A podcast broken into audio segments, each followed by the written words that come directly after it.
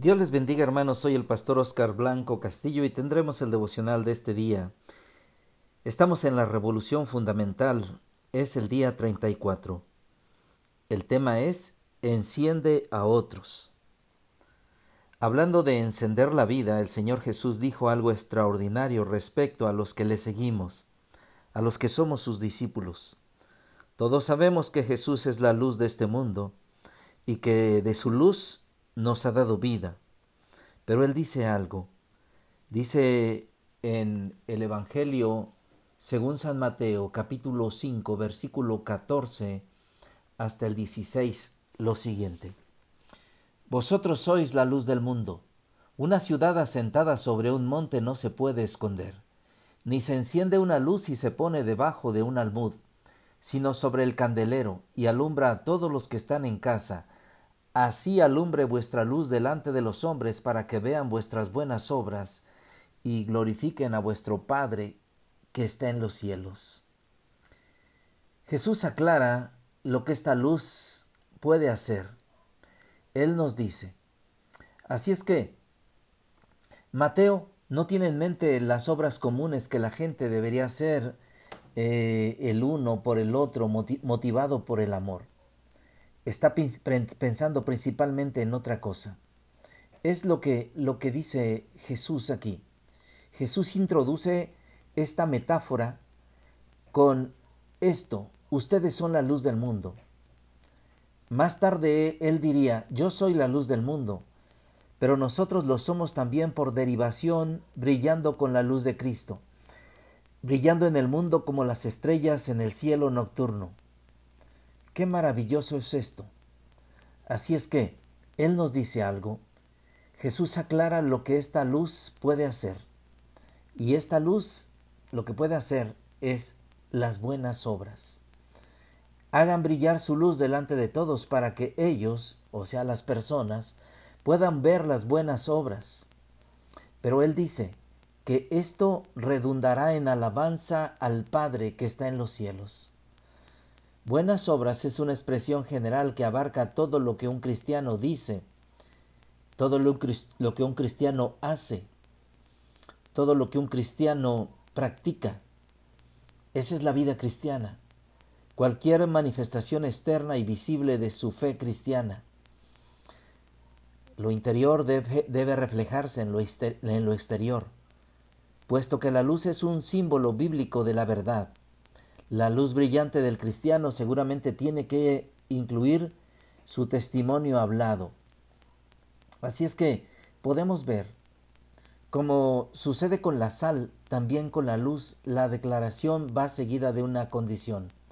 Hagan brillar su luz delante de todos. Así como la sal puede perder su sabor, la luz que está en nosotros podría convertirse en tinieblas.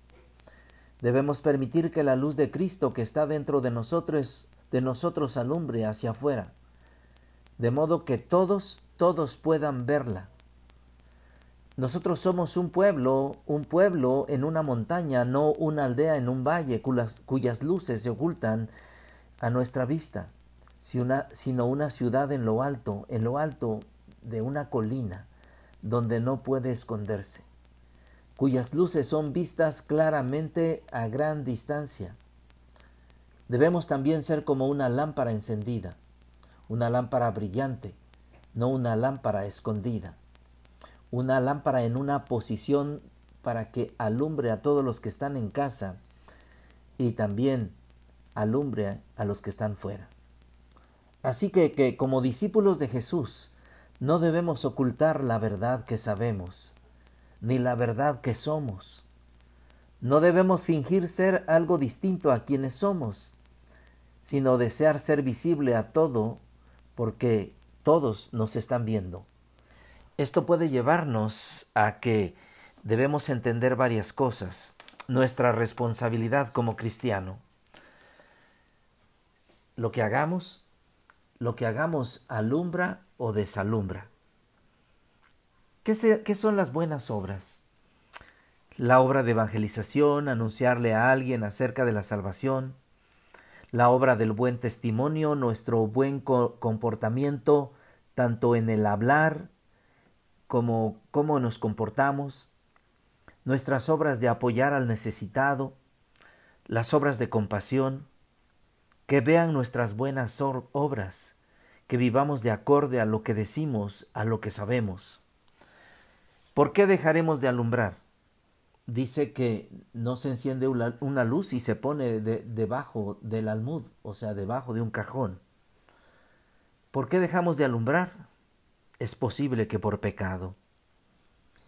Porque cometemos pecados y no los hemos confesado ante Dios, seguimos practicándolo, practicamos cosas negativas, practicamos cosas que no van de acorde al cristianismo.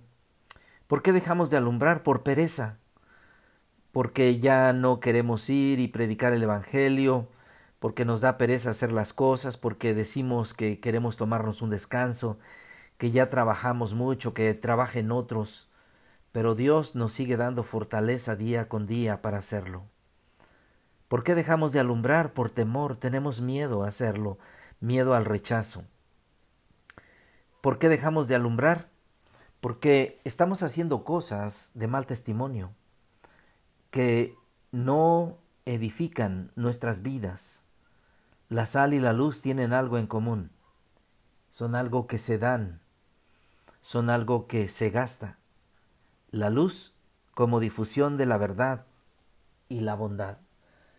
Así es que este pasaje, este pasaje tan pequeño nos enseña esta metáfora de ser luz que usó Jesús tiene mucho que enseñarnos con respecto a nuestra responsabilidad cristiana en el mundo.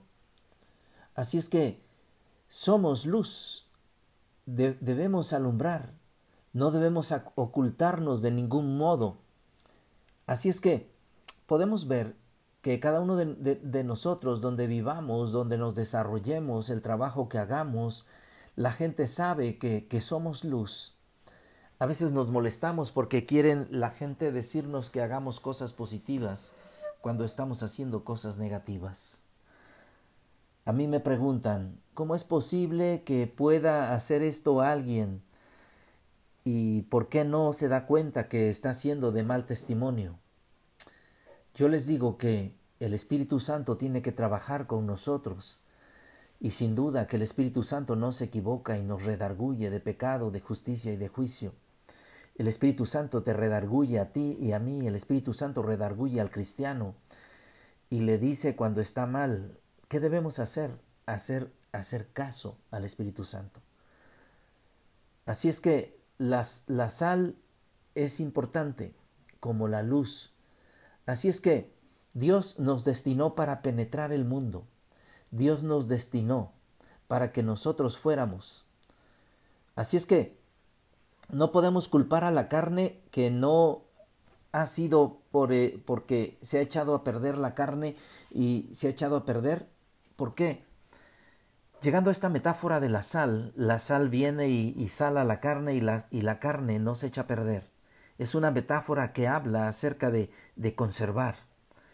Y antes de conservar al mundo debemos conservarnos nosotros, no podemos echarle la culpa, oh, es mi carne, es mis pensamientos, sino somos la sal en nosotros mismos.